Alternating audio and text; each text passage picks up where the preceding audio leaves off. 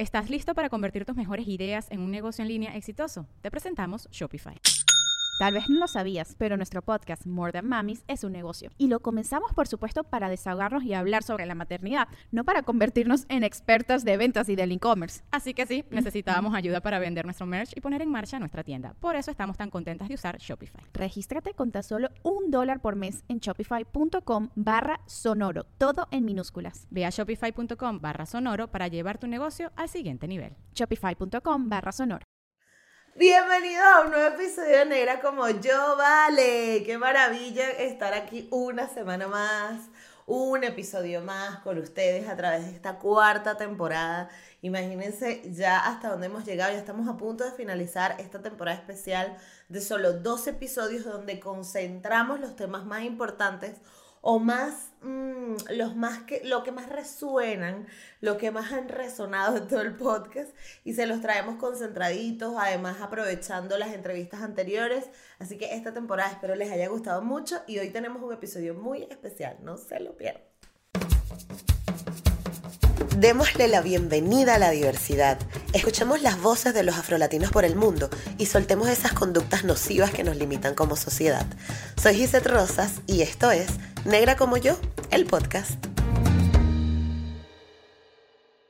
Hoy vamos a hablar de afrofeminismo. Este es un término que a mí todavía me da como respeto porque siento que no lo conozco lo suficiente y como siempre les digo, yo soy un canal de comunicación, yo les informo las cosillas que yo voy aprendiendo ahí para que no digan, ay, no, es que a mí nunca me dijeron esto. No, sí te lo dijimos y te lo dijimos aquí en Negra como yo. Y luego usted se encarga de profundizar, de investigar, de consultar fuentes y tal, porque algo que me he dado cuenta haciendo el podcast es que es demasiado. O sea, son demasiados temas, son demasiados temas de, que me dan curiosidad y son demasiados temas en los que no me siento experta, sino que yo voy aprendiendo por ahí. Pero justo hoy escuchaba un episodio que me gusta muchísimo, se llama Dementes Podcast con Diego Barrazas. Em, y no sé si han tenido la oportunidad de escucharlo, pero justo él entrevista a personas que han roto como el status quo, ¿no? En cuanto a sus trabajos, en cuanto a su carrera profesional. Y él estaba eh, entrevistando a una... Wow, es que ella hace como un montón de cosas, es youtuber, es speaker, es comediante, se llama Ofelia. Y Ofelia justo contaba de que el aprendizaje puede venir de muchas formas y puede venir de todas partes, ¿no? Y yo siempre justo haciendo negra como yo, me tomaba como con mucho respeto todos los temas porque siento que hay gente que ha estudiado esto mucho más a profundidad que yo, eh, lo ha visto, pero eso no significa que yo no sea una experta, sino que yo soy una experta en comunicarlo, ¿no? Que es distinto. Em, entonces, bueno, hoy vamos a hablar de afrofeminismo y el afrofeminismo básicamente viene siendo como una rama del feminismo pero que está directamente relacionada con el hecho de ser mujer negra y por eso afrofeminismo. Em, resulta que en los años 70, 60, cuando todo el auge del movimiento feminista se está dando, y esto lo hablé en un episodio específico, pero justo lo traigo otra vez porque creo que es un pilar fundamental en lo que hacemos en Negra como yo. Yo me considero afrofeminista y pienso que, que, que mi lucha y mi trabajo tiene que ir enfocado y basado en el trabajo de la comunidad afrofeminista. Este, este movimiento o esta raíz o esta, o esta ala del feminismo nace porque las mujeres negras se empezaron a dar cuenta de que muchas cosas que se reclamaban en el feminismo no resonaban con ellas. Y se dieron cuenta pues que justo había un tema de identidad y que hay cosas que además con las que nos identificamos las mujeres negras que, son particulares de nosotros y que son problemáticas y, situaciones que vivimos exclusivamente las mujeres racializadas. Entonces el afrofeminismo habla de esto, ¿no? Le da voz a las mujeres racializadas em, en busca de también un espacio en el espectro de la sociedad y además dando como eh, eh, una visión más particular a todo este universo, ¿no? Em, no sé, mujeres como Kimberly Crenshaw, como Angela Davis, como Maya Angelou, como Chimamanda, eh, son mujeres que por años han defendido el movimiento feminista y han, han, hablado de las voces de particulares.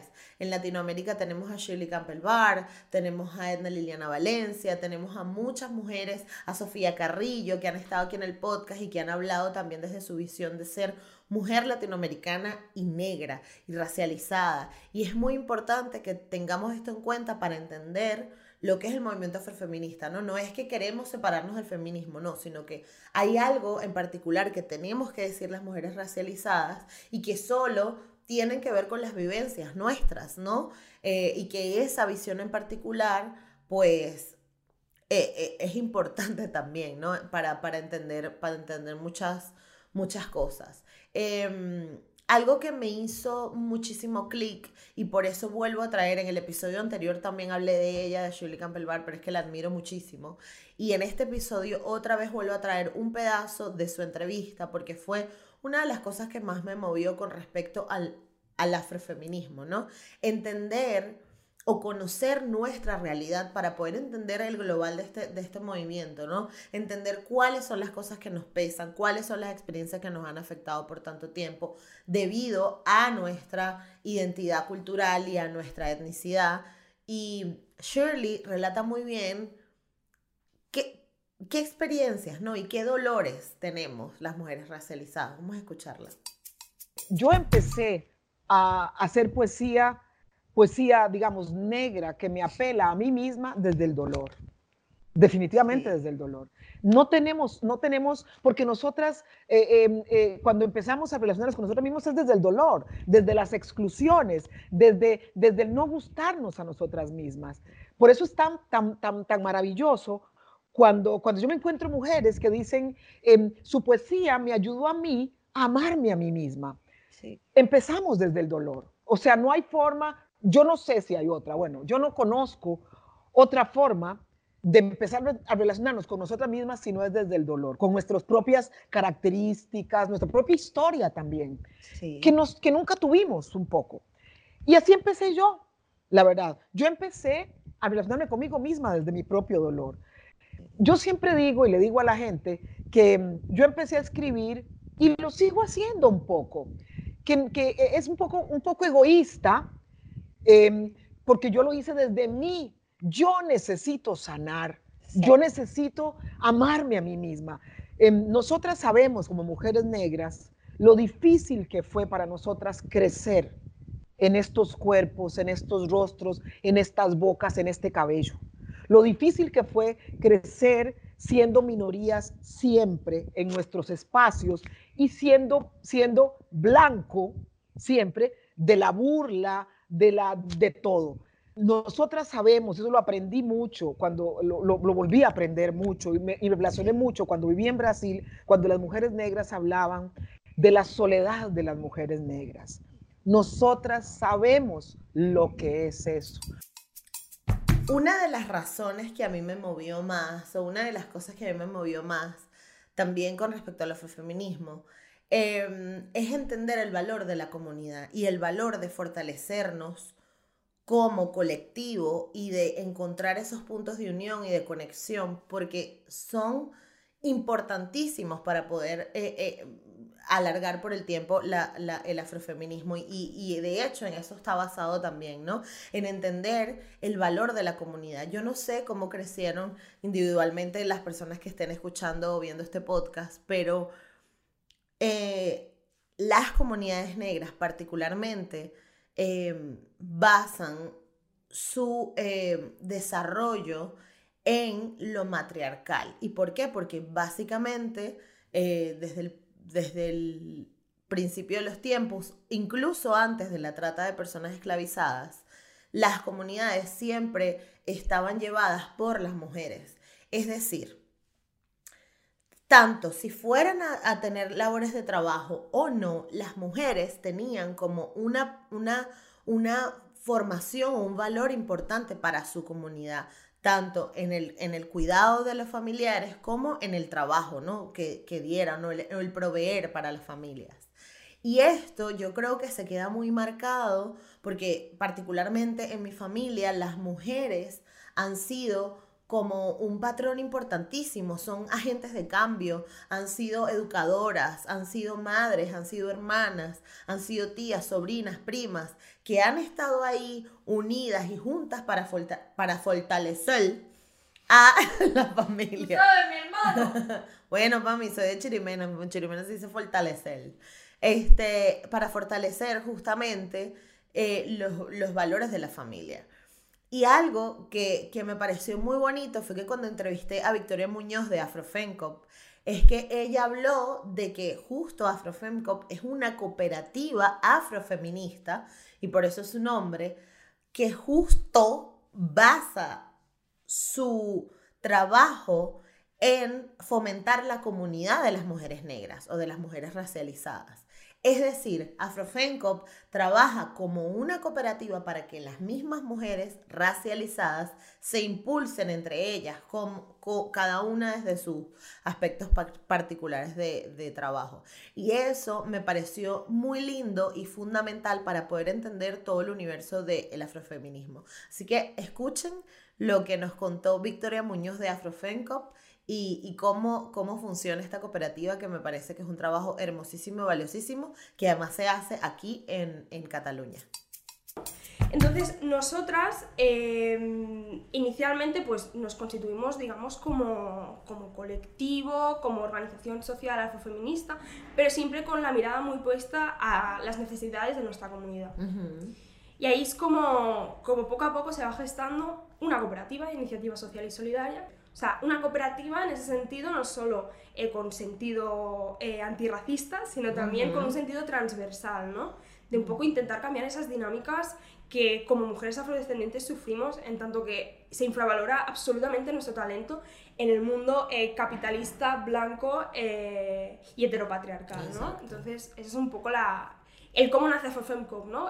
cinco mujeres se encuentran, deciden emprender un proyecto y aquí estamos. Eh, ahora mismo somos tres eh, las que llevamos el proyecto y estamos construyendo, digamos, ese espacio. Eh... Ok, pero ahora, este, imagínate que soy una niña de 6 años y tú me tienes que explicar qué hace Afrofencop un día normal. O sea, ¿dónde, qué, qué, se hace? ¿Van a poner carteles? ¿Van a sembrar un, un árbol? O sea, ¿cómo que, que se reúnen? ¿De qué hablan? ¿Estás listo para convertir tus mejores ideas en un negocio en línea exitoso? Te presentamos Shopify. Tal vez no lo sabías, pero nuestro podcast More Than Mamis es un negocio y lo empezamos por supuesto para desahogarnos y hablar sobre la maternidad, no para convertirnos en expertas de ventas y del e-commerce. Así que sí, necesitábamos ayuda para vender nuestro merch y poner en marcha nuestra tienda. ¿Y cómo suena con Shopify? Llegó otra venta. Shopify es la plataforma de comercio que está revolucionando millones de negocios en todo el mundo. Ya seas un emprendedor desde tu casa o desde donde sea, Shopify es la única herramienta que necesitas para iniciar, administrar y hacer crecer tu negocio sin dificultades. Con Shopify puedo gestionar pedidos, envíos y pagos desde cualquier lugar, brindándote toda la información y estadísticas de tus ventas al detalle. Regístrate para un periodo de prueba con tan solo un dólar al mes en shopify.com barra sonoro, todo en minúsculas Ve a shopify.com barra sonoro para llevar tu negocio al siguiente nivel. Shopify.com barra sonoro. Bueno, nosotras, Afrofemcop, o sea, si tuviera que explicarle a alguien así muy simple, muy simple, muy simple lo que hace Afrofemcop, Afrofemcop apoya y está al lado de los proyectos de las mujeres afrodescendientes porque creemos que es una estructura esencial teniendo en cuenta el contexto en el que estamos, tanto a nivel de sistema económico como también a nivel de estructuras mentales, ¿no? Es un poco, muy en resumen, lo que hacemos, ¿no? Espero, espero sirva de inspiración para otras mujeres encontrar estos espacios, porque em, justamente uno de los valores del feminismo, ¿no? Es entender que por años eh, la supremacía del hombre eh, o del patriarcado ha intentado como desestructurarnos, ¿no? Separarnos como mujeres, ¿no? Y hacernos individuos para que no podamos conectar entre nosotras y no encontremos nuestro valor. Em, y algo muy bonito que creo que se está dando cada vez más es que las mujeres nos estamos mirando y nos estamos diciendo, hermana, estamos sufriendo lo mismo, estamos pasando por lo mismo y tenemos que estar unidas para poder esto. Cada vez más se, se oyen casos de mujeres, por ejemplo, no sé, yo particularmente con mis amigas, como que si una va a una cita con otra, le manda la ubicación o sabemos dónde están, o mira, necesito ahora mismo hablar contigo y una sale, nos juntamos, cosas que antes pues no se veían tanto. Y, y, y eso a mí me inspira mucho como mujer porque me hace sentir acompañada, me hace sentir escuchada y además me hace sentir eh, eh, que pertenezco a algo y eso es algo que el afrofeminismo pues me ha dado y, es algo que por lo que me siento muy afortunada. En España existen espacios como Afrofencop, en, en Francia, ahora no recuerdo de verdad, pero hay un movimiento muy, muy, muy grande afrofeminista, importantísimo. Eh, hay muchísimos colectivos que están haciendo eh, cosas muy grandes eh, en Europa, pero no quiero dejar de lado Latinoamérica, que es como que lo que yo vengo representando, ¿no? La bandera que represento, y hay muchísimas mujeres haciendo un trabajo increíble. Entre ellas, una, una de las voces que más me inspiró al conocerla en el podcast fue Paula Marcela Moreno. Paula Marcela es ex ministra de Cultura de Colombia, es de Bogotá, de Padres del Chocó. Pero Paula justamente ha enfocado su carrera en el hecho de que la mujer negra se empodere, encuentre su valor y ayude a su comunidad. Lo cual, eh, como les venía diciendo antes, es importantísimo para la lucha afrofeminista y es, y es valiosísimo, porque además a Paula le tocó un aspecto muy particular que es el hecho de encontrarse en una institución tan importante como es el gobierno de Colombia, encontrarse en espacios donde probablemente eh, tenía ciertas limitaciones. Y justo quiero que escuchen esta parte de su entrevista porque es importantísima para que les haga entender cómo funciona el racismo sistemático y cómo afecta directamente a la mujer racializada. Escuchen parte de la entrevista con Paula Marcela Moreno. Yo, cuento en el libro, por decir algo, que yo iba a cualquier cóctel y la gente me decía, ay, mucho gusto, ¿cómo está? Es que a mí me encantan los negros. Y yo, y yo decía, yo apenas te estoy diciendo hola, a mí qué me importa si te encantan los negros, o sea, perdón. ¿Sí me entiendes? O sea, yo recuerdo que una vez a una señora le contesté, porque ya yo decía, llevo 100 veces, me han dicho 100 veces esto, trato de omitirlo, pero es muy violento. Yo le decía a la señora, imagínese que yo la saludara a usted y le dijera, es que a mí me encantan los blancos, para mí no hay punto, usted es como yo. Entonces, ¿por qué me tiene que decir que le encantan los negros? ¿Qué trata de decir? ¿No? Yo recuerdo una vez que iba en un avión, veníamos de una reunión del gobierno y en el avión una asesora dijo, es que estos negros y estas indígenas son tan difíciles y yo estaba y le dije, ¿por qué te parecemos difíciles? ¿Sí? ¿Me entiendes? Entonces ya, claro, ¿sí me entiendes? Entonces, claro, en tu día a día estás con estas, o sea, asesores míos que iban a, que trabajaban conmigo y qué tal, y entonces iban y decían, oye, usted no le da cosa que esa negra lo esté mandando. Entonces, claro, entonces, ser mujer, ser joven, ser negra, no de élite, entonces, claro, era como que te lo cobraban todo. O sea, a mí me pasaba que iba a reuniones y los eh, guardaespaldas, eh, yo, yo procuraba, yo siempre trataba de ser muy discreta y muy tranquila. Y para mí eso es fundamental, me da paz. Y entonces yo entraba sin guardaespaldas para no, ¿no? Eh, y dije, no, tengo una reunión en tal lugar, soy Paula Moreno, ministra. ¿Usted? Yo, sí, sí, yo. ¿Usted? Me tocó llamar a los guardaespaldas para que me dejaran entrar porque no creía. Entonces yo decía, esto es muy, ¿no? Es muy difícil porque, mira, uno de las figuras más famosas colombianas, de los más famosos. Entonces un amigo me presenta, yo fui a un mega concierto, uno de la frontera, de hecho. Ok. Y, un amigo, yo... El de La Paz, creo que fue. Este exacto, el que organizó Juanes en la frontera. Y entonces un amigo me presentó con un gran músico, y dijo, mira, te presento a Paula, nuestra ministra de Cultura. ¿Ministra de qué país africano? Eh, no, de acá. Entonces, obviamente, yo feliz, yo además adoro el continente y soy nigeriana, de Mali, de todo. O sea, yo... Pero el punto es... Que es cómo se usó. Es como usó el, el... Claro. ¿Sí me entiendes? Entonces, claro, todo eso te carga porque fuera del trabajo intenso que tienes, todo el tiempo te tienes que estar validando, todo el tiempo tienes que estar Eh, y no te puedes enganchar, o sea, la gente te dice, pero tú aprendes que también no puedes estar respondiendo por tu salud mental, no es tanto por ello, sino por tu salud mental.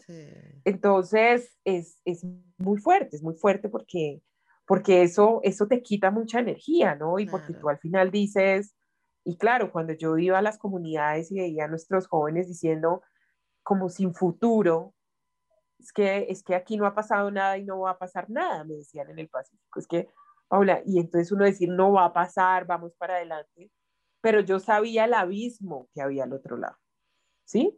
Y yo y sigo tratando de dar mucho entusiasmo y lo doy y lo creo y estoy convencida y quiero dedicar mi vida también a eso, ya es un proyecto de vida y estamos abriendo espacios y yo sé que en dos décadas vamos a ver muchas más cosas, pero no es fácil porque uno sabe el abismo que hay al otro lado y que tienes que estar, porque casi que tu existencia ya, ya es una amenaza y para la gente no es normal, ¿no?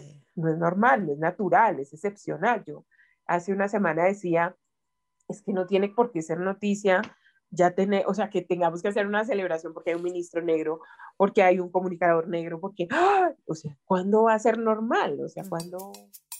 Wow, eh, eh, a mí esta entrevista me dejó muy movida y como les digo siempre voy a dejar abajo en la descripción de, del episodio los links directos para que escuchen el completo, todas las entrevistas porque fueron muy interesantes y son muy, no sé, están llenas de muchas lecciones y de muchos aprendizajes.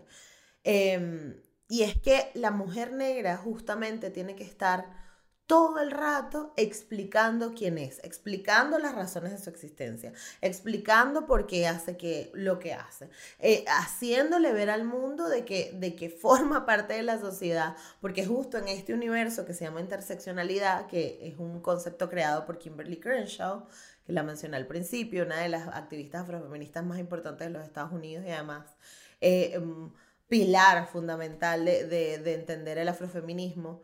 Eh, es que justo la interseccionalidad funciona así, ¿no? Nos va encontrando puntos de vulnerabilidad a nivel social que nos hacen ser vistos o ser entendidos por la sociedad de otra manera. Entonces imagínense cómo escucharon Paula, ministra, teniendo que justificar todo el rato las razones por las que ella logró lo que logró, porque el resto del mundo simplemente, o el resto de las personas que la rodeaban, no veían posible que una mujer negra pudiera tener un cargo tan importante. Y al final eso agota, eso cansa, em, es algo que, que, afecta incluso la salud mental de las mujeres. Em, y por eso es que es tan importante que exista un movimiento que nos represente, que nos haga escucharnos, que nos haga poner sobre la mesa nuestras necesidades individuales, nuestras necesidades como colectivo y además nos ayuda a entender hacia dónde vamos y cómo ir cambiando las cosas. Espero que este episodio les haya llegado, que les haya dejado aprendizajes o, por lo menos les haya hecho clic en algo o los lleve a escuchar los episodios en completo de cada una de las entrevistadas que, pudieron eh, escuchar hoy.